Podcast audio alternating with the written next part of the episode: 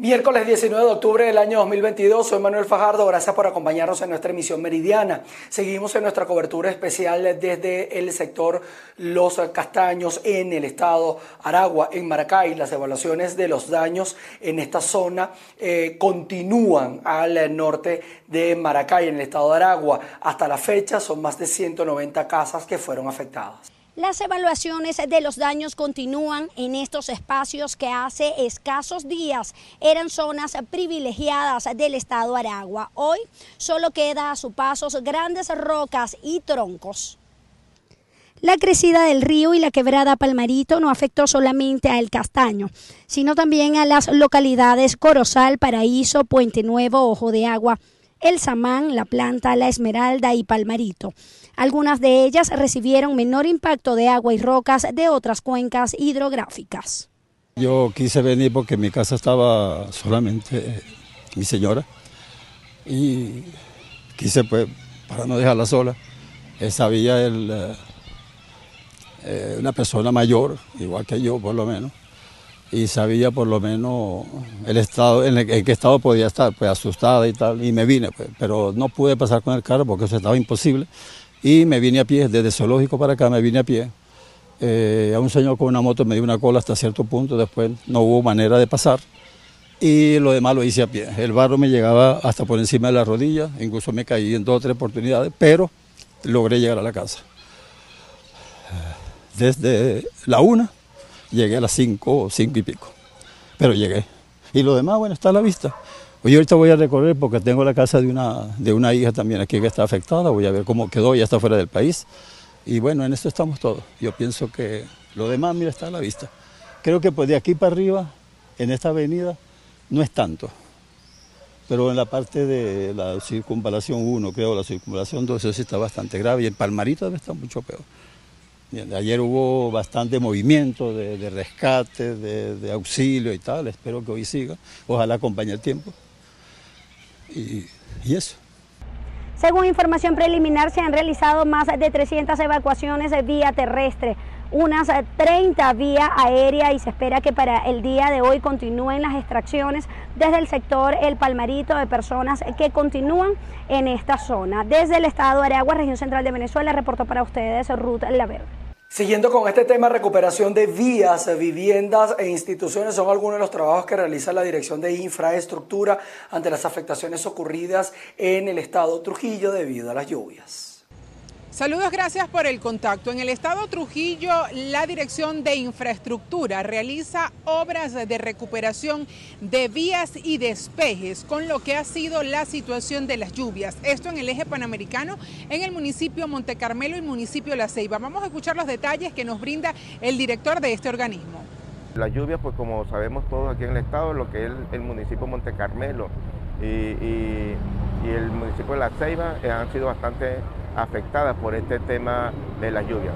Por instrucción del ciudadano gobernador este, nos dirigimos allí porque a través del comando de lluvia que, tenemos creado, atendiendo a toda nuestra, nuestra gente, eh, con un abordaje total, lo que es salud, alimentación este, y lo que es el tema de infraestructura, abocados todos allí con todos los cuerpos de seguridad y todo lo, que es la estructura del partido para atender a nuestras comunidades. De esta manera nosotros eh, hemos movido unas máquinas para allá que fueron instrucciones del gobernador para que atiendan nuestro pueblo, por ejemplo, el, de, el tema de la ceiba, para verificar lo que es los caños que están obstruidos o, que tienen mucho sedimento y ha permitido, y ha permitido esta, inundación que le ha colocado, se le ha hecho a, esta parte, lo que es de la costa de allí de, la ceiba. Y este, con estos trabajos simultáneos con la alcaldía de allí de, la ceiba, nosotros hemos logrado ya bajar un poco los niveles y que la gente se sienta que está atendida. En el tema del de salud, allí tenemos este, los ambulatorios, tenemos atendido a la gente, eso está igualito como en el tema de Monte Carmelo, allá también en el tema de la posada, allí se, se, colocó un, un, ambulatorio este, creado allí para atender a las personas que están, este, digamos, en refugio, allí, que es un refugio, no tenemos refugio solidario. Este organismo continúa realizando trabajos también de lo que contempla al Estado Trujillo con el Estado Lara y Zulia, trabajos que necesitaban desde hace mucho tiempo por el deterioro de las vías. Esperan contar con buen clima, aunque el pronóstico no ha sido el mejor para poder dar respuesta a los ciudadanos. Es la información que tenemos desde el Estado Trujillo, reportó Mayra Linares. Hoy es el Día Internacional de la Prevención del Cáncer de Mama. Pacientes con este diagnóstico denunciaron las malas condiciones del Hospital Oncológico Luis Racetti en Caracas. Hacemos este contacto desde el Hospital Oncológico Luis Racetti en Cotiza, en donde pacientes y trabajadores de la salud denuncian la situación que viven las mujeres con cáncer en Caracas. Veamos. Hay que buscarlo nosotros mismos porque no los tiene. Como eso, muchos insumos que que para los pacientes, por ejemplo, como las soluciones, inyectadoras, alcohol, esas cosas no, la, no las tienen aquí, hay que traerlos todos. ¿Cómo hacen una situación económica tan precaria como la que vive eh, A veces, bueno, haciendo sacrificios, buscando, pidiendo prestado para poder obtener el dinero, para comprar los insumos que hay que traer para acá, para el hospital, que no hay nada. Y lo otro también, el estado que se encuentra de la infraestructura, por lo menos los baños, que los baños son pacientes que son muy delicados, que necesitan tener los baños en buenas condiciones y no hay agua, este, los baños no tienen puertas y bueno, todo eso se Primero hay que, hay que, sanear, hay que, hay que sanar al hospital para después ser sanado, ¿cómo es? Eh, hay que primero, yo digo que para este caso hay que tener los sitios donde están los pacientes tienen que estar impecables, porque primero este eh, lo que es el, aseo, ¿no? Como tal, y también el agua, porque si los pacientes necesitan, salen del, del área, van al baño a cambiarse o a, limpiarse en sus partes, porque de verdad que hay pacientes que también sufren del problema de orines, como es el caso de mi tía, y entonces no, no, no hay cómo poderse hacerse allí. ¿Las quimioterapias las provee el hospital? ¿Lo tienen que traer? No, las tenemos que, la, tenemos que traer nosotros. Eh, la semana pasada fui a buscarla, me costaban 70 dólares las quimios. Entonces, imagínate, son 70, son semanal la que le hacen. Eh, por lo menos son seis quimios a 70 dólares. ¿Cómo consiguieron el dinero? Y prestado, eh, a veces mi familia también tratan de, pedir prestado o en el trabajo, cualquier cosa para poder obtener los medicamentos. Estas fueron las declaraciones de una familiar de una paciente con cáncer de mama, quien denunciaba la situación estructural de este centro de salud pública. Desde Caracas, Venezuela, María Alejandra Silva. En este sentido, la farmacia de alto costo del Instituto Venezolano de los Seguros Sociales en el estado Falcón aseguró que se están garantizando algunos tratamientos pese a la alta demanda para los pacientes con esta patología. Buenas tardes, gracias por el contacto. Según datos oficiales de la farmacia de alto costo del Hospital Rafael Gallardo, adscrito al Instituto Venezolano de Seguros Sociales, en esta área se atienden 120 pacientes con cáncer de mama a quienes se les está garantizando tratamiento pese a la demanda. Respuesta de lo que me estás preguntando, mira, atendemos alrededor de, eh, en alto costo, eh, sea de mama, sea de próstata, sea de colon, atendemos alrededor más o menos de 340 pacientes generalizando todas las patologías y bueno, estamos enfocados en seguir trabajando. Eh, sí reconocemos que hay todavía algunas cosas que hay que terminar de suministrar a los pacientes, pero estamos en, en esa búsqueda de seguir buscando y solventando y ayudando a los pacientes día a día. Doctora, ¿cuántos pacientes con cáncer de mama están atendiendo aquí en esta área? Como 120, o sea que hay más pacientes diagnosticados de lo que se ha estimado, demanda. Entonces la demanda ha crecido y entonces obviamente eso también repercute un poco en la distribución porque el seguro tiene que rehacer nuevamente compras. Aunque no hay cifras oficiales de cáncer de mama, especialistas aseguran que se han incrementado los casos por falta de prevención. Cifras oficiales como tal no tenemos pero ciertamente y no solo en nuestro estado Falcón, sino en todo el país, el cáncer de mama se ha convertido en la primera causa de muerte por cáncer en mujeres. Por eso la campaña de este año la hemos dirigido hacia la prevención, la educación, a poner al alcance del público la información oportuna y de forma digerible para que podamos hacer conciencia el mes rosa, el mes de octubre, se ha denominado por la Organización Mundial de la Salud como el mes de la concientización sobre el cáncer de mama. Es importante que la gente Vale destacar que desde hace cinco años el Estado Falcón no cuenta con un equipo de radioterapia, situación que repercute en la recuperación del paciente, ya que deben trasladarse a otras ciudades del país para poder culminar sus tratamientos. Es parte de la información que tenemos desde el Estado Falcón. Continuamos con más de Noticias BPI TV. Nos vamos hasta el estado de Mérida porque allí se realizan jornadas de prevención de cáncer de mama, todo esto para promover el autocuidado. Amigos de BPI TV, en el estado de Mérida se está conmemorando también el Día Mundial de la Prevención en contra del cáncer de mama, por lo cual se han realizado diferentes acciones para prevenir esta situación. La sociedad civil activa ha organizado entre ellas un pancartazo para visibilizar la importancia que tiene la detección temprana del cáncer de mama. Escuchemos parte de las declaraciones. Hoy, el 19 de octubre, el Día Mundial del Cáncer de Mama, estamos en, un centro de salud icónico dentro del Estado Mérida. Estamos llamando a la concientización, estamos uh, en, en, ese periodo de prevención permanente porque realmente esta es una enfermedad que nos atañe a todos, tanto a mujeres como a hombres. Estamos haciendo el llamado para que se realmente se trate de manera preventiva y por eso el eslogan, eh, tócate para que no te toque. Al igual que la sociedad civil, otras organizaciones también han emprendido diversas acciones para la prevención temprana del cáncer de mama. Desde el Estado de Mérida, José Gregorio Rojas, BPI TV. Nos vamos a temas económicos porque los eh, productores agropecuarios en distintas zonas de Venezuela viajan en caravana hasta el estado de Aragua. Todo esto para solicitar, la, eh, solicitar en Remavenca principal empresa del país dedicada al procesamiento de alimentos, un ajuste en el precio del rubro del maíz.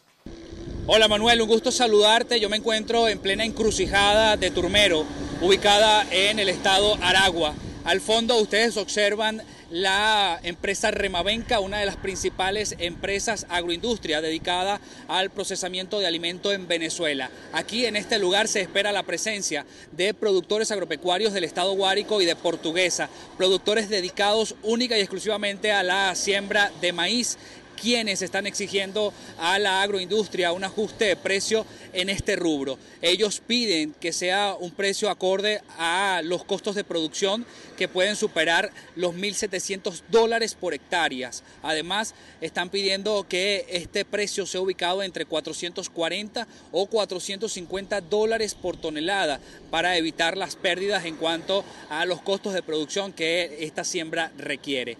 A este lugar está previsto asistan, como ya decíamos, productores también del Estado portuguesa y de otras zonas de Venezuela. Y podemos agregar que todo esto lo están haciendo en exigencia para poder eh, tener un, mejor acceso en cuanto a los ingresos, sobre todo en esta época de cosecha que justo en este momento se está llevando a cabo. De acuerdo a información de los propios productores, en Guárico hay cerca de un 10% de inicio de la cosecha y justamente a partir de esta fecha y a finales de este mes podría dar el mayor grueso de la cosecha de maíz. Nosotros vamos a seguir muy pendientes, atentos en este lugar a la espera de los productores que vienen en caravana desde los estados llaneros para, por supuesto, ampliar esta información. En Aragua, Venezuela, Jorge González. Estaremos atentos a próximos contactos, Jorge, así que mantente allí pendiente de esta caravana, pero fíjense que en el Estado portuguesa la Conferencia Episcopal Venezolana brindó capacitación a los comunicadores sociales con el objetivo de brindar herramientas para integrar a la Iglesia Católica dentro de la era digital. Veamos. Soy el padre Pedro Pablo Aguilar, director de comunicación de la Conferencia Episcopal Venezolana, y bueno, súper contento y agradecido de estar aquí en estas tierras de Guanare, tierra de la Virgen de Coromoto, patrona de Venezuela. El motivo por el cual estoy aquí es porque hemos estado realizando unos talleres de formación, uno para agentes de pastoral de todas las parroquias, personas que trabajan con comunicación y otros para periodistas, donde estuvimos trabajando el tema del lenguaje eclesial, el manejo de la información, la importancia de estos talleres radica justamente en un crecimiento profesional en el tema de la comunicación. La iglesia siempre se ha preocupado por el uso correcto de la comunicación, que no solamente es en lo técnico, en lo que es radio, prensa y televisión, sino que está mucho más allá. De hecho, el Papa Francisco inicia muchas de sus alocuciones cuando habla de la comunicación diciendo, en el contexto actual, es decir, la comunicación es mucho más amplia y aparte de ser radio, prensa y televisión, también son redes sociales y es importante encontrarnos con el otro, comunicarnos con el otro y para poder hacer una comunicación efectiva en la evangelización es importante conocer las herramientas, las técnicas necesarias para entonces poder hacer una comunicación que tenga contenido y que sea capaz de llegar al otro. La Asociación Venezolana de Educación Católica cumple 77 años en el estado Lara. Lo celebran con diferentes actividades y nuevos retos para el rescate de los valores ciudadanos. Hola Manuel, buenas tardes. Te saludamos a ti a toda nuestra audiencia desde Barquisimeto, capital del estado Lara, en donde la Asociación Venezolana de Educación Católica está celebrando los 77 años de su fundación con diferentes actividades en donde el reto central de estas instituciones es el rescate de los valores y de la familia. Hoy en día eh, las infraestructuras de todas nos hemos visto la necesidad de, de incluir y de priorizar en estructura de costo la recuperación de, la, de las infraestructuras. Sabemos que en los años, estos dos años anteriores todo estaba dedicado a la, a la parte de bioseguridad, a la atención al personal. Ahorita, bueno, gracias a Dios podemos decir que le vamos, vamos a recuperar la infraestructura con los aportes de los representantes que se han comportado a la altura y han entendido que la alianza de cada colegio educativo es con la familia porque llevamos un bien común, que son los muchachos. En sí, eh, sí hay retos, tenemos retos eh, que los vamos a conseguir también en nuestro proyecto educativo pastoral. Esos retos van en búsqueda de la nivelación educativa, de consolidar esta relación con el Ministerio de Educación, buscando más beneficios para el personal. Y desde lo pastoral, seguir los caminos del Papa Francisco en cuanto a, una, a, una, a una escuela más cercana a la familia, una escuela más cercana a lo que es la cultura y a los procesos que se vive cada día en la sociedad. Las diferentes instituciones que pertenecen a la AVEC no escapan de la situación que atraviesa todo el sector educativo venezolano, por lo tanto se han unido en diferentes protestas que ha realizado el sector para conseguir las mejoras de las infraestructuras, así como también las mejoras salariales de los trabajadores. Desde Barquisimeto en el estado Lara reportó para ustedes Andreina Ramos. Seguimos revisando información para ustedes. Un ex funcionario de protección civil en el estado Táchira se entregó a las autoridades locales luego de que le fuese emitida una orden de captura por presuntos delitos durante su gestión con la exgobernadora Laidy Gómez. La tarde del 18 de octubre, Jaiber Zambrano, exdirector de Protección Civil en el estado Táchira, acudió a las instalaciones de la Policía Municipal de San Cristóbal. Indicó a los funcionarios allí presentes que tenía una orden de captura emitida por el Ministerio Público e iba a ponerse a órdenes de las autoridades correspondientes. Fue detenido de manera inmediata. Recientemente también dos mujeres trabajadoras de protección civil durante la gestión de la exgobernadora del Táchira, Lady Gómez, fueron detenidas. Una de ellas tiene ocho meses de embarazo y la otra se encuentra en proceso de lactancia. A través de sus redes sociales, el gobernador del Táchira, Freddy Bernal, informó sobre la captura de este ex trabajador de protección civil quien tendrá que responder ante la justicia venezolana por los presuntos delitos de corrupción propia y agavillamiento, entre otras cosas. También recientemente el administrador del Consejo Legislativo del Estado Táchira fue detenido por apropiación de dinero del Estado. Esta es la información desde el Táchira. Yo soy Lorena Bornacelli. Les cuento que el subsecretario de los Estados Unidos eh, eh, para Asuntos del Hemisferio Occidental, estamos hablando de Brian Nichols, informó que sostuvo una reunión con miembros de la Plataforma Unitaria de Venezuela en donde reafirmó el apoyo de Norteamérica para lograr una solución política y humanitaria negociada, liderada por supuesto por Venezuela. Nichols sostuvo que Estados Unidos es un socio del pueblo venezolano. Ya continuando con notas que tienen que ver con la migración eh, venezolana, tres de los migrantes venezolanos que salieron desde la isla de San Andrés, acá en Colombia, hacia Nicaragua y se encuentran desaparecidos, son de eh, Nueva Esparta. Sus familiares claman ayuda y también información. Buenas tardes, gracias por el contacto. La intensa migración que sigue afectando el mundo y especialmente a Venezuela deja familias consternadas. En el caso de la embarcación que salió de la isla San Andrés con rumbo a Nicaragua, todos venezolanos y sus familiares perdieron el rastro. Hay tres neoespartanos. Nosotros estuvimos en la casa de William Mayora, uno de los desaparecidos, donde vivió por muchos años acá en Margarita, en el Valle del Espíritu Santo. Conversamos con sus familiares y esto fue lo que nos contaron. Están radicados en Chile Este, sabemos que están la mayoría porque eh, William ya nos había notificado que la mayoría salían desde Chile. Eh, ellos tenían ya cinco años allá, estaban bastante, bastante bien, pero bueno, buscando con mejor comodidad, pues, como todo ahorita están buscando una mejoría, decidieron emprender el viaje a, Estados Unidos. De hecho, incluso tenían hasta alquilado un apartamento en Nueva York.